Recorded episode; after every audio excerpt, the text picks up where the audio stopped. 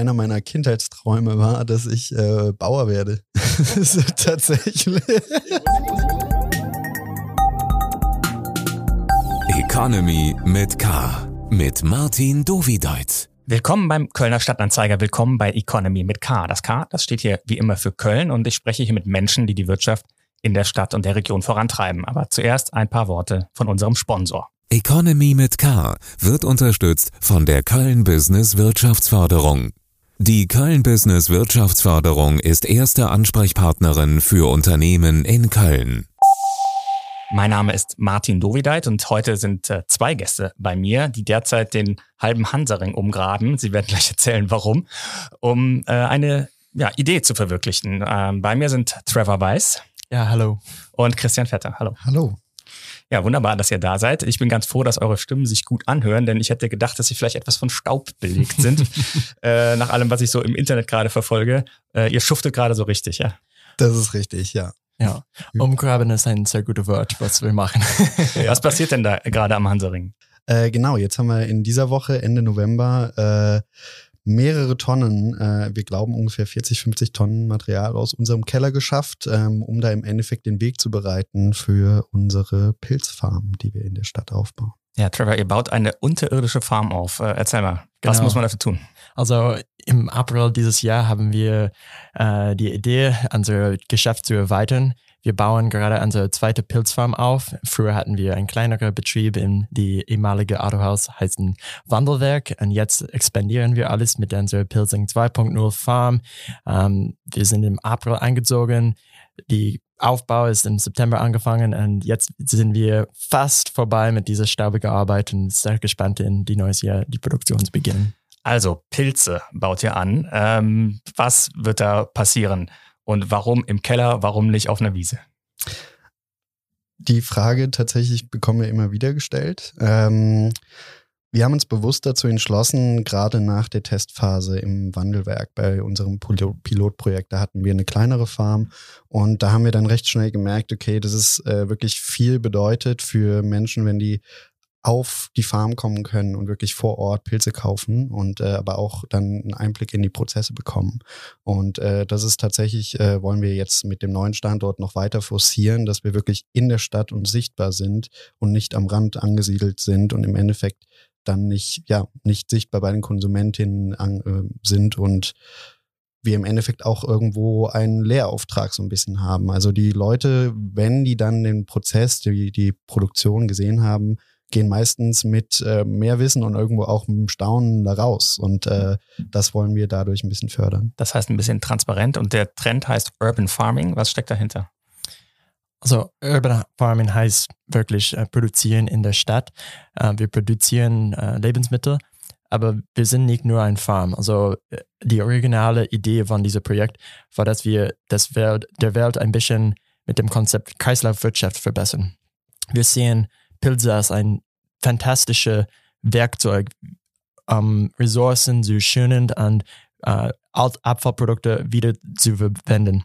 Und daher brauchen wir die Pilze als äh, ein Werkzeug. Wir haben diese Farm aufgebaut. Ähm, wir brauchen Abfallprodukte von unserer Stadt als äh, Nährstoffe für die Pilze. Aber es ist nicht nur ein Farm, es ist eine Plattform für Forschung und, und Entwicklung. Wie können wir die Städte nachhaltiger produzieren? Das heißt, ihr wächst, die Pilze wachsen auf Abfall. Was ist das äh, für Abfall? Genau, also wir, wir spielen immer mal wieder mit den Wörtern, mal sagen wir Abfall, mal sagen wir Nebenprodukte, weil wir tatsächlich auch schon gehört haben, okay, dass man, man für manche Personen Abfall direkt erstmal abschreckend wirkt. Ähm, im Grunde genommen ist es einfach nur, äh, eben die, wir haben angefangen mit Kaffeesatz, also Kaffeesatz äh, von Cafés in der Stadt. Ähm, jeder kennt das vielleicht von zu Hause, wenn man mal einen Kaffee kocht, das dann zwei Tage später, wenn man es mal stehen gelassen hat, wächst da direkt ein Schimmelpilz drauf. Der Name sagt schon, es ist auch ein Pilz, aber es ist, beweist einfach, dass da sehr viel, sehr viele Nährstoffe drin sind und eigentlich ein guter Grund sind. Also in dem Fall ist es äh, Stickstoff und ähm, den können wir nutzen in unserem Substrat. Und das Gleiche gilt auch dann für andere Materialien. Also wir haben jetzt zum Beispiel gerade eine Testcharge am Laufen mit ähm, Bierträber von der Hellas Brauerei auch. Und äh, da wollen wir weiter reingehen in den, äh, mit dem neuen Standort, dass wir einfach, äh, dass wir mit dem Ort quasi wie so ein Labor für uns irgendwo haben, äh, wo wir mit Materialien experimentieren und einfach schauen, okay, wo können wir Stoffe, die normalerweise im Müll landen, um wo können wir denen Mehrwert geben und im Endeffekt auch wiederverwenden und so vermeiden, dass die direkt in der Mülltonne landen. Aber ihr baut ja keinen Schimmelpilz an und auch keine Champignons, sondern. Also wir haben drei Hauptsorten. Sie sind die Kräuterseitling, Außenseitling und Shiitake. Sie bringen uns das Cashflow rein, aber wir experimentieren mit die Gourmet-Sorten, also zum Beispiel äh, Pio Pino oder Lion's Mane, Eagle Stackelbart auf Deutsch. Ähm, auch ein paar Heilpilze, also zum Beispiel Reishi. Und sie sind auch äh, ganz gesund für. Aber alles legal. Alles legal. Aber das ist ein interessantes Thema heutzutage. Ja. Ähm, ja, also Kräuterseitlinge, Außenpilze, Shiitake unter anderem. Ja, wer braucht die denn? Äh, in welchen Mengen produziert ihr und wie könnt ihr die äh, dann loswerden?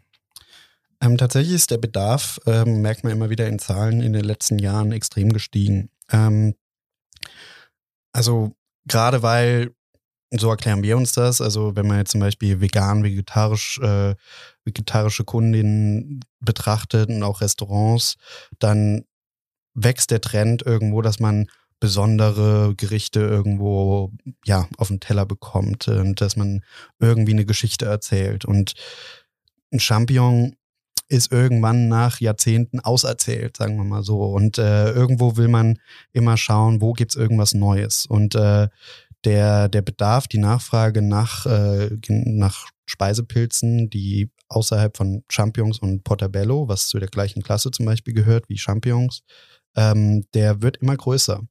Und äh, ja, da wir planen momentan mit unserer neuen Farm, ähm, wenn man jetzt das dritte Jahr zum Beispiel betrachtet in der Hochrechnung, dann äh, bis zu 500 Kilo die Woche zu produzieren.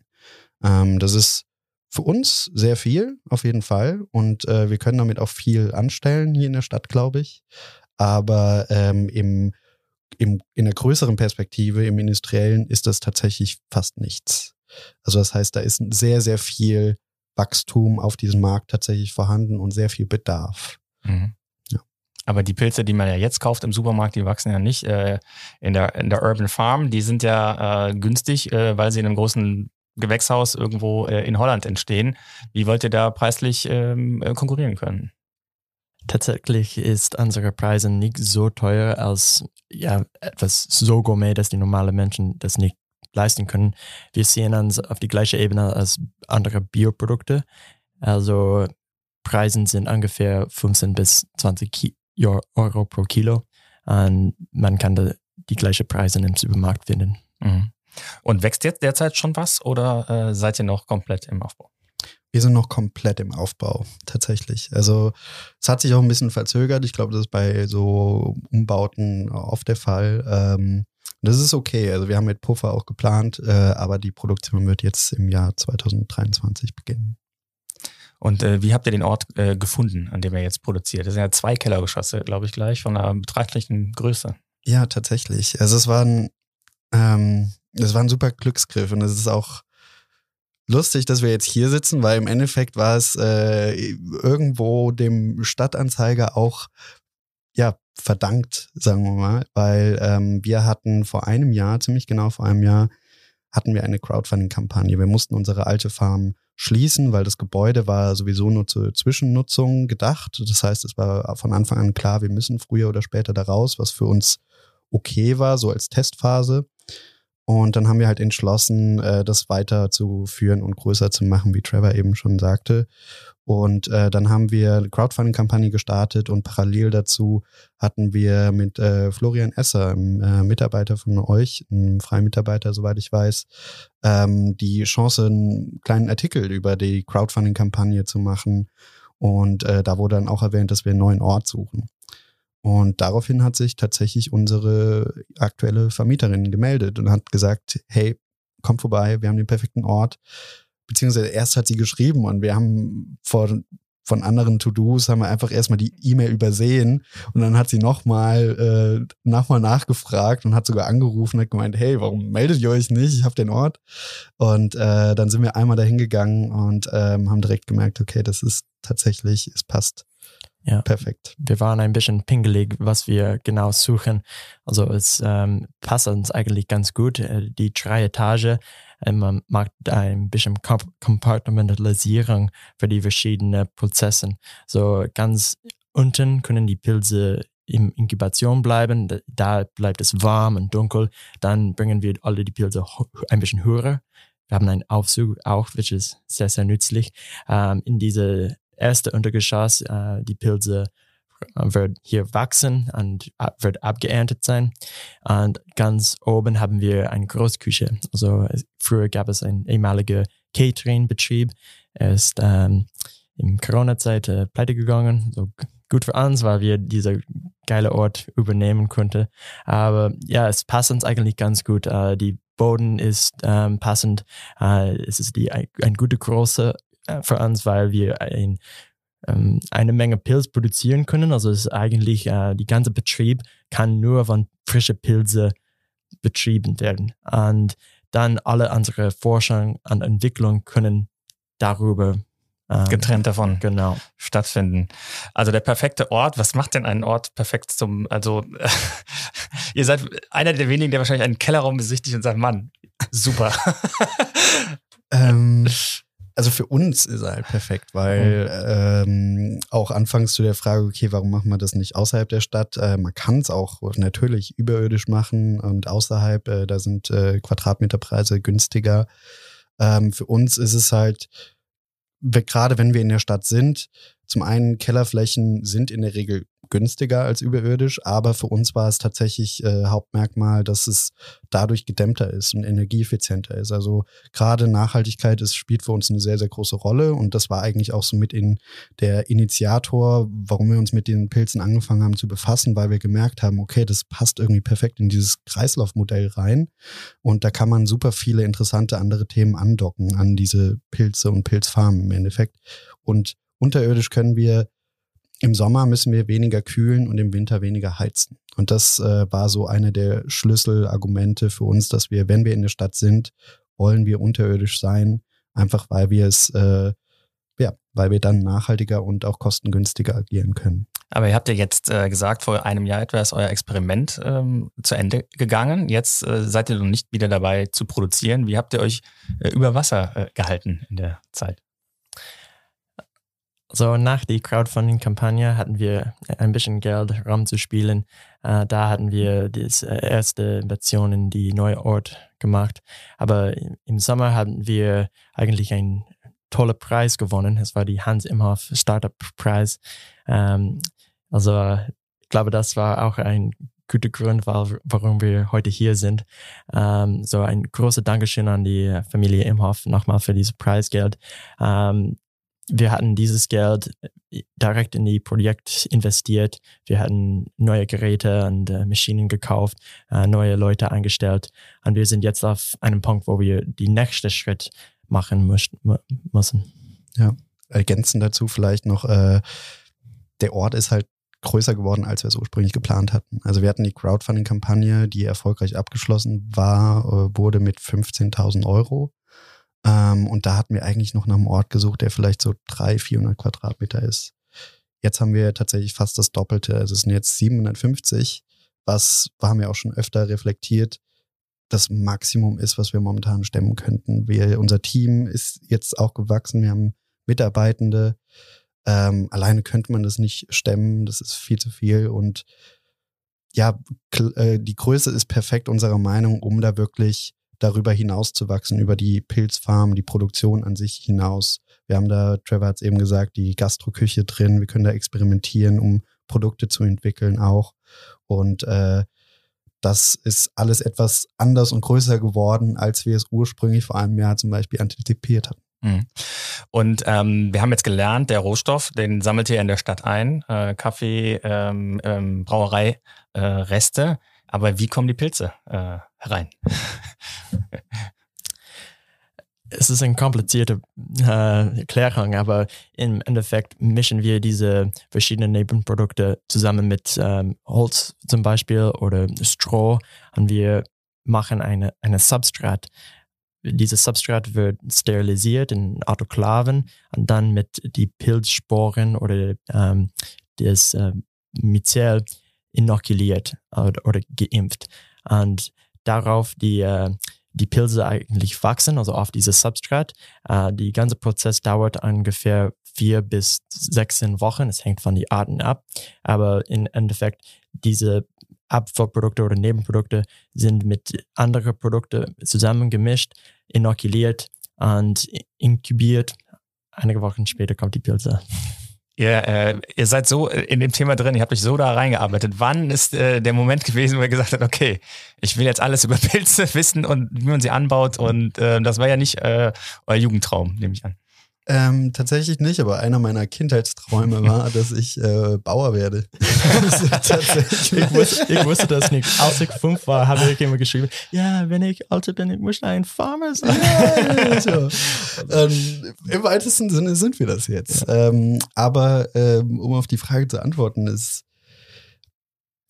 es ist entstanden? Also im Endeffekt äh, ist Trevor schuld. Also das, äh, ja, vielleicht kannst du es gleich nochmal erzählen, weil du hast ein Thema für deine Universität gesucht. Genau, es war für einen Shortkurs. Ähm, ich musste ein Geschäftsmodell über Kreislaufwirtschaft entwickeln.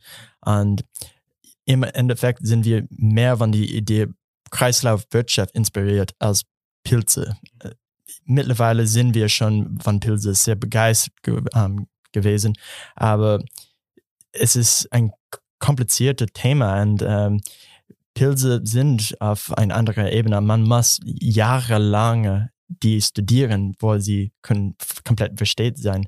Aber wir haben viele von die Pilz-Community gelernt, von YouTube, von verschiedenen Partners in unserer Umgebung. Aber im Endeffekt, ähm, Pilze sind faszinierend Leben und wir sind immer inspiriert, wie die nutzen können, um einige die Weltprobleme zu lösen. Tatsächlich, ja. Also es gibt, um da vielleicht einmal kurz reinzugehen, also neben Pilzen, äh, dass man die essen kann, also die Fruchtkörper, also der Pilz ist dann eigentlich der Organismus selber mit dem Myzel, also das Wurzelwerk in Anführungszeichen. Und dieses Substrat, wo das Myzel drin ist, kann zum Beispiel auch, und da gibt es auch schon Unternehmen, ähm, für Baustoffe verwendet werden, für Verpackungen ähm, für Leder und so weiter. Und äh, das heißt, es ist unheimlich vielseitig einfach von, der, von den Einsatzmöglichkeiten. Und das ist im Endeffekt das äh, in Kombination mit dem, mit dem Kaffeesatz, äh, dass man andere Stoffe nutzen kann, die eigentlich in der Stadt existieren, die uns überzeugt haben, da reinzusteigen und erstmal mit den Pilzen anzufangen, um überhaupt ein Grundverständnis zu entwickeln und dann ähm, ja Geld zu verdienen, um im Endeffekt dann auch in andere Thematiken langfristig einsteigen zu können. Mhm. Und ihr habt euch dann während des Studiums kennengelernt und dann das zur gemeinsamen Mission erklärt oder wie seid ihr dazu gekommen? Äh, Trevor hat tatsächlich mit meinem Mitbewohner studiert und äh, ja, dadurch haben wir uns eigentlich vor vier Jahren kennengelernt, ja. Fragengewitter. Wir kommen zum Fragengewitter. Ich gebe euch zwei Begriffe vor und ihr gebt eine spontane Antwort. Manchmal gibt es eine Diskussion. Und ich würde sagen, jetzt erstmal äh, vier äh, an dich, Christian. Mhm. Äh, Fleisch oder vegan? Vegan. Und Heizung an oder Heizung aus? Heizung aus. Dicker Pulli auch, ja. Fahrrad oder SUV? Fahrrad. Und Oper oder Stadion? Äh, äh, weder noch. Weder noch. Ich, Kino. ähm, ich glaube, ich, ich würde jetzt, ich würd jetzt mal Opa sagen. Mal gucken, ob sie irgendwann fertig wird. Ihr, euer Keller auf jeden Fall vorher. Äh, Trevor, Android oder iPhone? iPhone. Äh, autoritär oder agil? Agil. Und äh, Freizeit oder Überstunden? Freizeit. das ist eine Lüge. Und äh, Kölscher Klüngel oder Ausschreibung? Kölscher Klüngel. Nochmal zu dir zurück. Äh, Kölsch oder Wein? Kölsch. Und Essen gehen oder selber kochen? Ich feiere Essen gehen tatsächlich, auch wenn ich selten mache. Aber äh, Pilzgerichte kochen ist. Das mache ich auch gerne. Ja, doch, doch. Sport oder Faulenzen? momentan faulenzen, aber ich will, eigentlich, eigentlich feiere ich Sport. Also es hilft mir, meinen Kopf frei zu machen, ja. Ja, dann äh, noch die letzten beiden. Lesen oder streamen? Streamen. Hast du einen Tipp? Ähm, ich bin immer auf Spotify, also aber ich gucke nicht so oft, was ich genau ich höre. Und äh, Karneval feiern oder arbeiten? Karneval feiern. Okay, dann ähm, es gibt ja auch diverse andere Urban Farming Projekte schon. Es ist jetzt auch nicht die erste Pilzfarm, die in einem Kellergeschoss in Deutschland äh, entsteht. Äh, tauscht ihr euch da aus? Was sind die Erfahrungen, die ihr äh, aus der Community äh, mitbekommt? Tatsächlich ist es eine ähm, sehr dankbare Community. Das kriegen wir immer wieder mit. Also eigentlich alle bisher ähm, sind immer sehr offen, was äh, Netzwerken angeht. Äh, irgendwie mal sich gegenseitig besuchen, austauschen in irgendeiner Form. Ähm, und äh, bisher sind alle Begegnungen so gewesen, dass man jegliches ja, Konkurrenzdenken erstmal irgendwo ausklammert, weil man irgendwo denkt, hey, es ist ja eigentlich auch schön, wenn man denkt, es ist in verschiedenen Standorten einfach ähm, verschiedene Produktionen gibt. Hm. Ja. Aber dieses Konkurrenzthema kommt in eine andere Form zurück. So zum Beispiel Urban Farming ist ein großes Thema heutzutage. Es gibt Firmen, zum Beispiel Infarm, und auch andere in den USA. Und sie sehen das Stadtbild als eine Plattform für Gemüse oder Kräuter oder Pilzproduktion. Wir sehen uns als ja, direkt Wettbewerber zu diesen größeren Unternehmen aber wir wollen alles nachhaltiger machen. Mhm. Also wir sehen zum Beispiel diese Duschregale von Infarm, das im Supermarkt bleibt. Diese Kräuter, frische Kräuter, die man genau, dort kaufen kann. Also man kann im Edeka die sehen. Sie sind eigentlich eine große Energieverschwendung und es ist ein bisschen zwecklos, ein paar Kräuter in diese Regale zu züchten und sie sagen, oh ja, das, das kommt mit ohne Transport. Aber das ist eine Lüge. Es muss ähm, die Samen und die andere Plastikhüte muss direkt zum Standort transportiert werden. Und wir sehen diese ganze Schrankkonzept ein bisschen sinnlos. Äh, wir wollen ein, ein bisschen Makroebene produzieren und wir sehen, auf dieser Ebene können wir eigentlich manche dieser nachhaltige Ziele eigentlich erreichen. Ihr habt gesagt, ihr seid mit dem Aufbau der Farm etwas hinter dem äh, Zeitplan. Wann werdet ihr denn die ersten äh, Pilze wahrscheinlich ernten können?